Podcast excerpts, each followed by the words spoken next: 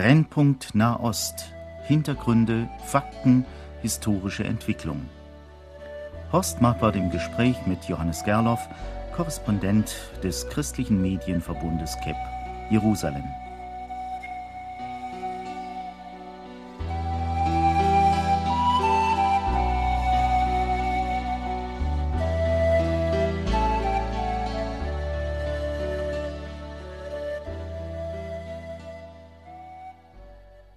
Viele Menschen beschäftigen sich mit der Frage des Terrorismus, der ja in verschiedenen Teilen der Welt unterschiedlich intensiv tätig ist. Opfer des Terrors zu sein, ist etwas ganz Furchtbares.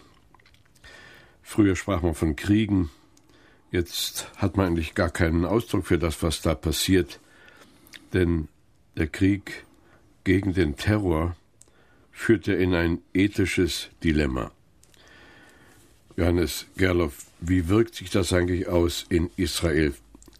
Krieg war schon immer eine schlimme Sache, aber man kannte in der Regel die Fronten, man wusste, wer der Gegner ist. Im Moment sind ja gar keine klar erkennbaren Fronten vorhanden. Wie wirkt sich das denn aus? Ich denke, dass wir hier einen ganz, ganz entscheidenden Punkt ansprechen im Blick auf das Verständnis überhaupt des Nahostkonflikts, weil wir hier, wenn wir darüber reden, und da möchte ich gerade noch mal einhaken bei dem, was Sie hier versucht haben, kurz zusammenzufassen. Wir gehen oftmals davon aus, dass ein konventioneller Krieg da ist, dass auf der einen Seite Soldaten sind, auf der anderen Seite Soldaten und dass klar unterschieden von diesen Soldaten Zivilisten da sind. Wir denken, das ist ganz klar, das sind Palästinenser, das sind Israelis, die kämpfen gegeneinander und dazwischen sind unschuldige Zivilisten, so wird ja oftmals gesagt. Und wir merken gar nicht, dass, dass hier eine ganz neue Art von Krieg stattfindet. Ich war kürzlich in einem Seminar mit dabei, da sprach ein Mitglied des Generalstabs, ein Luftwaffengeneral, er heißt Amos Yadlin, ähm, sprach darüber, dass die israelische Armee sich heute in einem ethischen Dilemma befindet, in der Frage, wie verhalten wir uns in diesem Krieg. Und das Hauptproblem, dem sich diese Soldaten, diese Armee gegenüber sieht, ist, dass auf der anderen Seite und ganz andere Verhältnisse sind als auf der israelischen Seite. Er sprach von einem asymmetrischen Krieg, einem ungleichen Krieg. Was wir am deutlichsten sehen, ist, dass auf der einen Seite Panzer da sind und auf der anderen Seite Steine werfende Kinder. Da sehen wir, dass dieser Krieg ungleich ist. Aber wir sehen das auch noch an vielen anderen Stellen.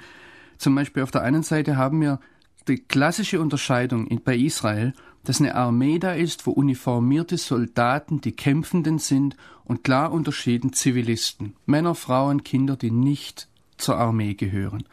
Auf der palästinensischen Seite, und das ist jetzt eben der große Unterschied, so hat es Amos Yadlin gesagt, da kämpfen wir gegen Terroristen oder gegen Soldaten, die sind technisch gesehen Zivilisten, die kommen aus der Zivilbevölkerung heraus und die verstecken sich in der Zivilbevölkerung. Wir können gar nicht mehr unterscheiden, wo sind eigentlich Soldaten, wo sind Zivilisten. Und er sagt, da sehen wir uns einem ethischen Dilemma gegenüber, weil wir als Soldaten eigentlich nicht auf Zivilisten schießen dürfen.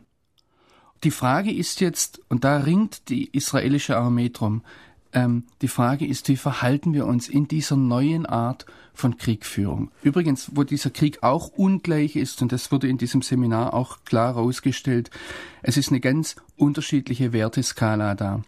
Eine offizielle Armee, vor allem noch dazu, wenn sie zu einem demokratischen Staat gehört, es gibt ein Kriegsrecht, es gibt, äh, es gibt auch einen Ehrenkodex, auch wie man den, den Gegner behandelt. Mir hat mal einmal ein israelischer Soldat gesagt, die sollen doch kommen und ehrenhaft gegen mich kämpfen, dann bin ich bereit, mich ihnen zu stellen. Da gibt es ganz klare Regeln. Die werden gebrochen, aber sie sind da. Auf der anderen Seite sieht sich die israelische Armee einem Gegner gegenüber, der ein überhaupt keine Regeln gebunden ist, der ganz andere Wertevorstellungen hat. Und auch das ist ein Unterschied. Gibt es eigentlich eine Definition für das, was Terror ist? Das Wort ist ja schnell hingesagt, aber was macht eigentlich das Besondere des Terrors aus? Ja, also das ist eines der ganz großen Probleme, dass wir eigentlich nicht klar definiert haben, was Terror ist. Amos Yadlin, dieser Luftwaffengeneral, er leitet übrigens die, die Militärcolleges, die Militärhochschulen des Staates Israel. Und er hat gesagt, er habe mittlerweile 137 unterschiedliche Definitionen für den Terror oder für das, was Terror ist, zusammengetragen. Und man sieht es auch in den Streitigkeiten, die in der Presse ausgetragen wird, dass ganz oft auf unterschiedlichen Definitionen von Terror aufgebaut wird. Jeder hat ja so seine Vorstellung. Bei uns verbindet sich das meist mit dem Angriff der Flugzeuge gegen die Türme des World Trade Centers und vielleicht auch mit dem schrecklichen Geschehen in Madrid, wo in den Eisenbahnzügen Explosionen erfolgten. Wir können so dankbar sein, dass wir bisher den Terror noch gar nicht hier so richtig hautnah gespürt haben und dass wir das nur so aus der Ferne betrachten.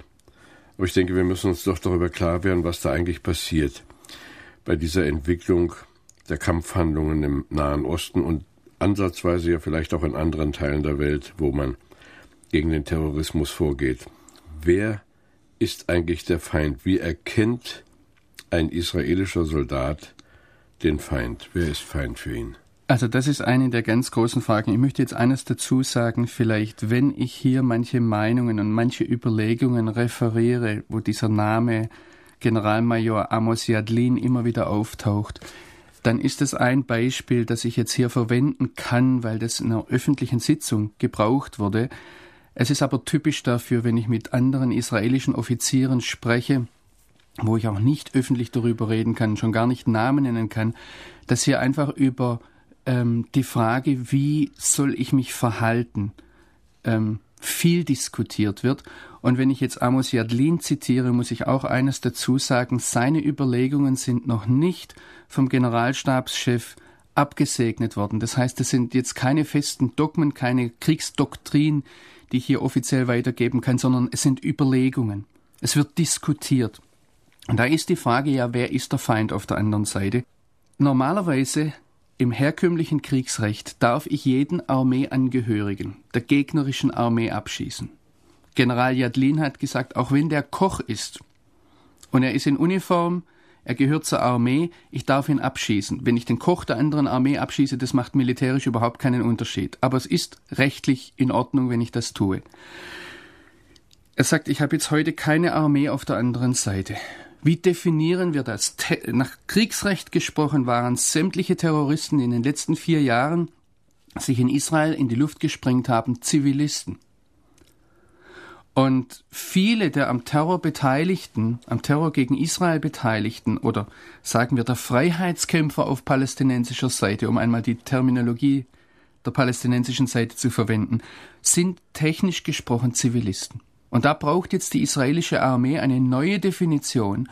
Und äh, Amos Yadlin schlägt vor, dass diejenigen ein legitimes Ziel sind auf der anderen Seite, die direkt in der Operationskette des Terrors beteiligt sind. Das heißt, jemand, der eine Bombe transportiert, eine Bombe herstellt, bis hin zu dem, dass er die Entscheidungen trifft, wann, wo, was explodiert, der ist ein legitimes Ziel. Er sagt jetzt, kein legitimes Ziel sind zum Beispiel Leute, die Hetzpredigten halten. Wobei hier mancher sagen würde, ja, aber die sind doch direkt beteiligt. Er sagt, das ist, ein, ist eine Frage, dass man diese Leute intellektuell angeht. Das ist eine Frage auch der Politiker, diesen Leuten Einhalt zu gebieten, wenn in einer Moschee zum Mord an Juden aufgehetzt wird, wenn dort gesagt wird, die Juden sind Affen und Schweine. Solche Dinge tauchen ja auf, ja. Man muss sie umbringen. Solche Dinge sind nicht Aufgabe der Armee, sagt er. Und auf der anderen Seite kommt es jetzt ja auch vor, dass sich Terroristen zur Ruhe setzen. Dass sie sagen, ich bin jetzt alt genug, ich äh, möchte jetzt nichts mehr mit Terror am Hut haben.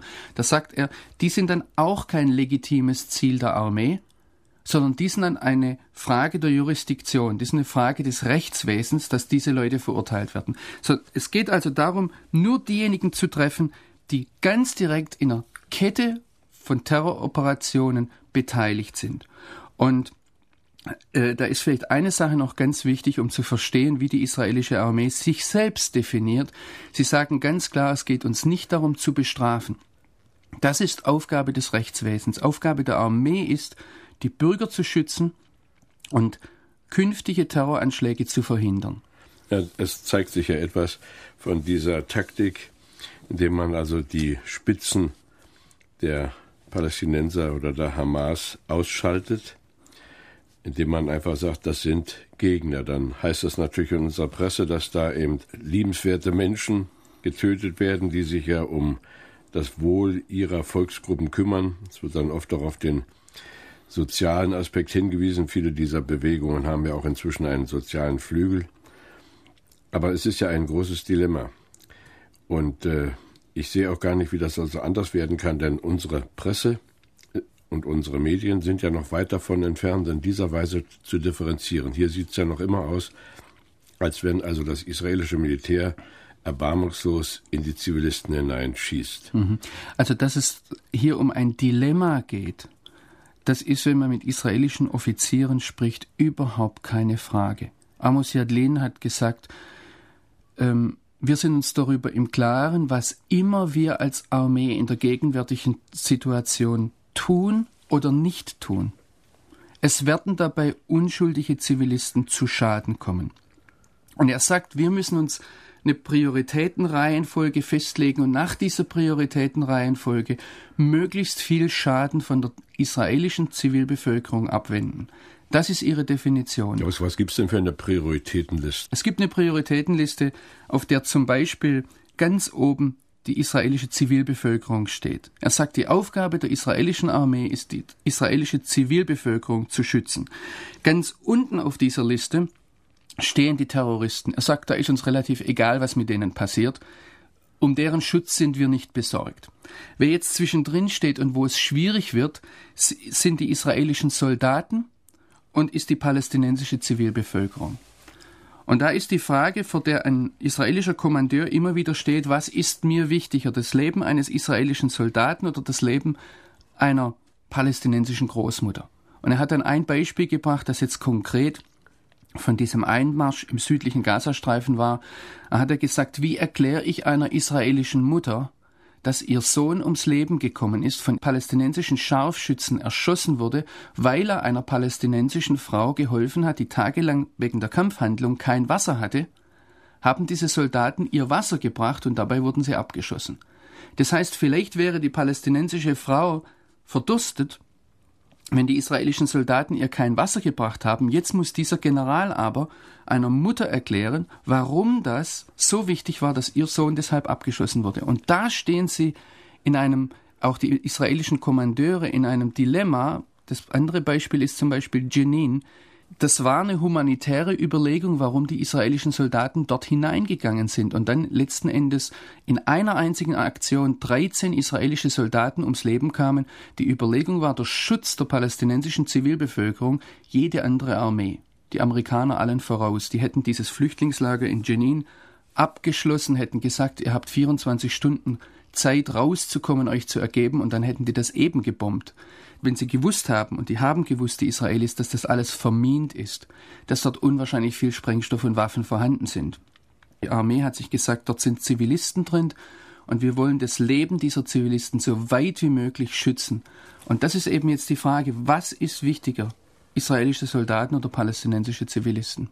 Ja, bei diesem Durcheinander ist es natürlich kein Wunder, dass auch ganz selten eine Geschichte zum Abschluss kommt. Wir wissen aus vorangegangenen Kriegen, es gab Schlachten, es gab irgendwelche äh, Auseinandersetzungen, Höhepunkte Auseinandersetzungen und dann war die Sache irgendwann zu Ende, entweder mit einem Sieg oder mit einem Waffenstillstand. Auch das ist ja nicht mehr definierbar. Das stimmt. Auch die Frage zum Beispiel, was ist ein Sieg, ist im heutigen Kampf gegen den Terror unwahrscheinlich schwer zu definieren.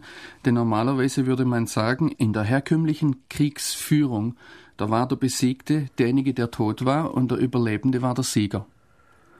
Wenn wir jetzt aber sehen, dass wir hier Terroristen gegenüberstehen, die als Ziel haben zu sterben, auch wenn es militärisch nach herkömmlichen Mitteln überhaupt keinen Sinn macht, dass sie sich selbst in die Luft sprengen, da muss man sich fragen, wie wird jetzt hier ein Sieg definiert? Ähm, Präsident Bush hat äh, nach dem 11. September gesagt, er wolle Osama bin Laden tot oder lebend haben. Die Frage ist, was ist, wenn er einen Tod hat? Dann ist er ein neuer Märtyrer und es werden ihn Hunderte von anderen Islamisten zum Vorbild nehmen.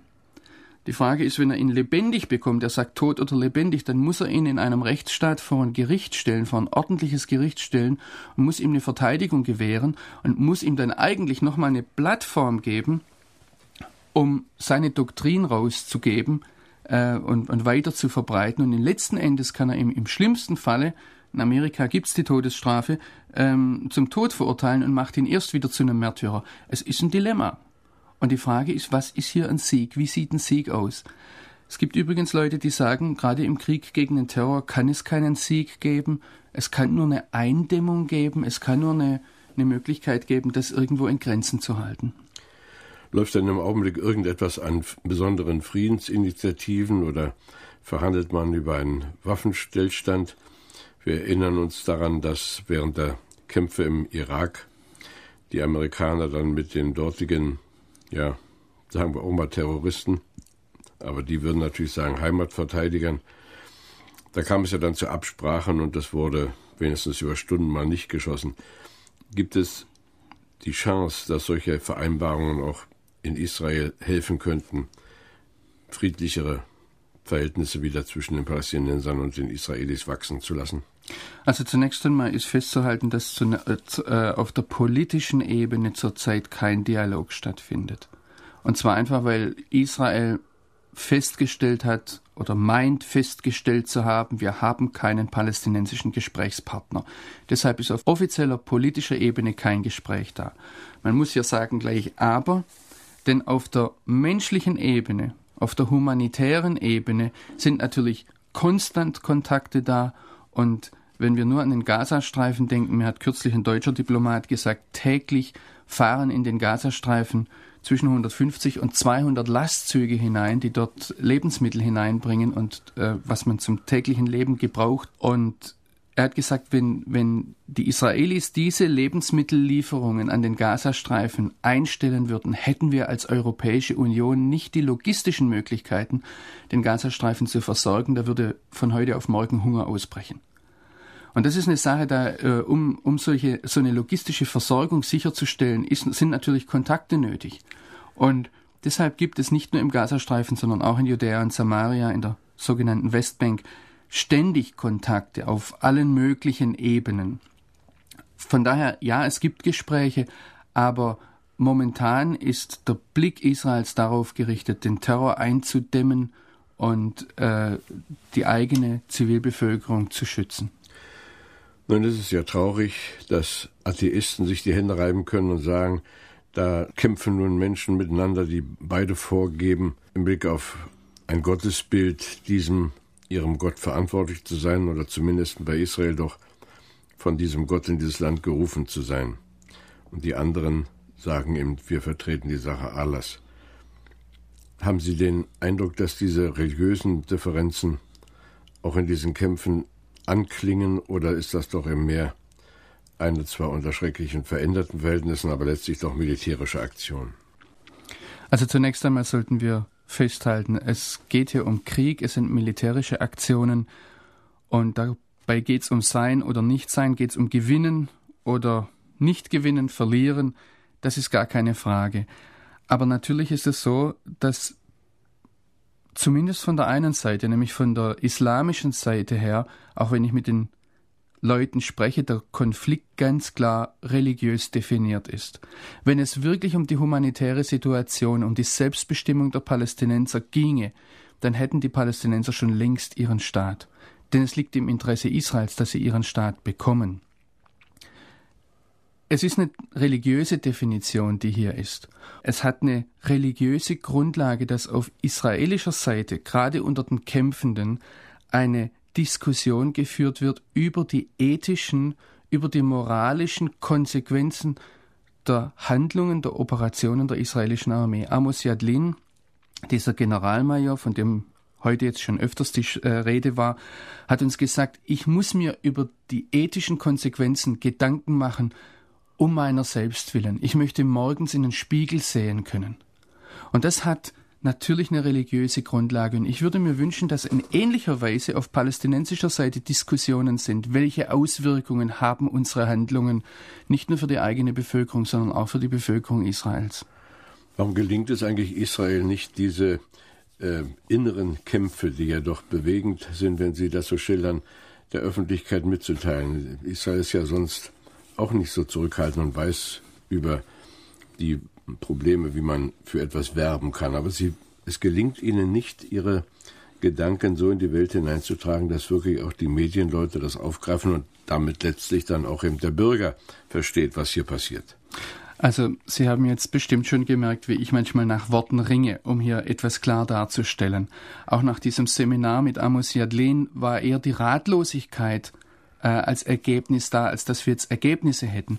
Unsere Medien sind heute so aufgebaut, dass wir kurz, schlüssig, eindeutig wissen wollen, was ist Sache. Und da ist es einfach nicht dran, einander an der Ratlosigkeit teilhaben zu lassen, sondern da muss ich eine kurze, klare, eindeutige Antwort geben, warum mache ich was, wie. Und das liegt in der Natur der Sache, dass da längere, ausführlichere Diskussionen, die vielleicht keine eindeutigen Antworten zum Schluss haben, ähm, so keinen Raum finden. Ja, eine eindeutige Geschichte ist es auch, wenn Israel die Köpfe der Palästinenser liquidiert und das ja doch auch ohne ein Gerichtsverfahren, einfach so, als wenn in einem herkömmlichen Krieg eine Granate mitten im Gefechtsstand des leitenden Generals einschlägt. Ja, also diese, diese Frage der gezielten Tötungen, wir denken jetzt an Sheikh Ahmed Yassin, an Abdelaziz Rantisi, es ist eine Politik Israels oder es ist eine Vorgehensweise der israelischen Armee, die seit einigen Jahren gang und gäbe ist, ähm, die ist natürlich auch innerhalb Israels sehr umstritten.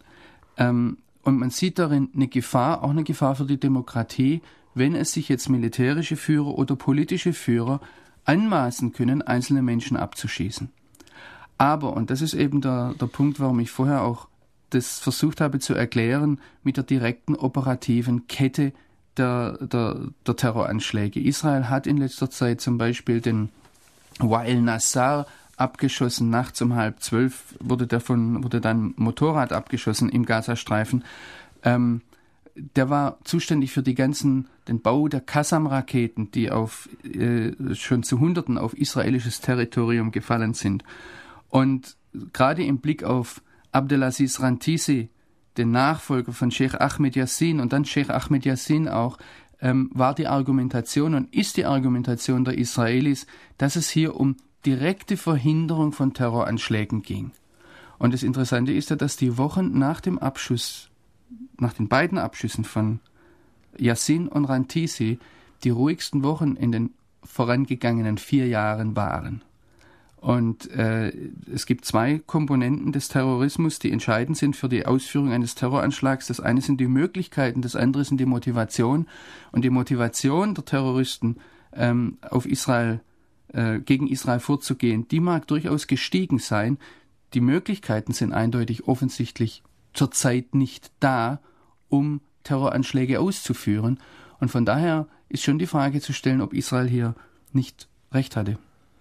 Naja, in Kürze werden natürlich andere nachwachsen und die Sache geht weiter. Wie weit sehen Sie eigentlich Verbindungen zu dem weltweiten Terrornetz? Die Verbindungen sind ideologisch eindeutig da, denn es wird ideologisch ähm, von der Hamas und auch vom islamischen Dschihad, die ja aus der Muslimbruderschaft hervorkommen, eindeutig genauso argumentiert wie zum Beispiel bei Osama bin Laden. Ähm, da sind Verbindungen da. Inwieweit die operativ da sind, das ist natürlich sehr, sehr schwer für unser einen nachzuweisen, aber die israelischen Geheimdienste sprechen auch in der Öffentlichkeit davon, dass einiges vom Terror in Israel heute von der Hisbollah finanziert wird, dass überhaupt die Hauptfinanzierung für alle drei großen Terrorgruppen, also die Al-Aqsa-Märtyrerbrigaden, die Hamas und der islamischen Dschihad, heute über die Hisbollah laufen, praktisch vom Libanon aus gesteuert werden. Und was eindeutig jetzt wiederum da ist, ist, dass die Hisbollah vom Iran über Syrien finanziert und gesponsert wird. Und von daher ähm, dann wäre es überhaupt kein Problem, hier die, die, die Fäden zu spannen, um zu sagen, doch, das ist Teil eines größeren Terrorismus. Ja, wenn wir Ihnen so zuhören, dann gewinne ich doch den Eindruck, dass wir sehr unruhigen Jahren entgegensehen. Das wird also nicht so schnell zu beheben sein, dieses Dilemma, von dem wir hier gesprochen haben. Für uns als Christen bleibt ja immer wieder die Frage, was können wir tun, jede unserer Sendungen hier in dieser Reihe schließt fast mit dieser Frage und wir kommen dann immer wieder darauf, dass wir beten müssen. Mir wurde so bewusst, während ich Ihnen zuhörte, dass es sicherlich nicht reicht, wenn wir sagen, Herr, segne auch Israel, Herr, hilf doch, dass Friede ist im Nahen Osten. Wir müssen Gott noch viel mehr bedrängen, doch auch den Einzelnen zu helfen. Also einem Generalmajor Amos Jadlin, der sich hier Gedanken macht, wie das mit der ethischen Dimension in einer solchen Kampfhandlung ist. Auch bitten für die einzelnen Soldaten, die vor der Frage stehen, soll ich jetzt Wasser bringen der durstenden Großmutter oder soll ich lieber zusehen, wie sie verdurstet, weil es ja, wenn ich helfe, mein eigenes Leben kosten könnte. Also viel gezielter beten mit viel mehr Herz, denn Gott möchte ja unsere Aufrichtigkeit sehen und das ist eine Zusage, er lässt es dem Aufrichtigen gelingen, auch dem aufrichtigen Beter. Ich denke ganz bestimmt, dass wir durch unsere Gebete manches dort beeinflussen und mitgestalten können. Ein Schlusswort, Johannes Gerloff.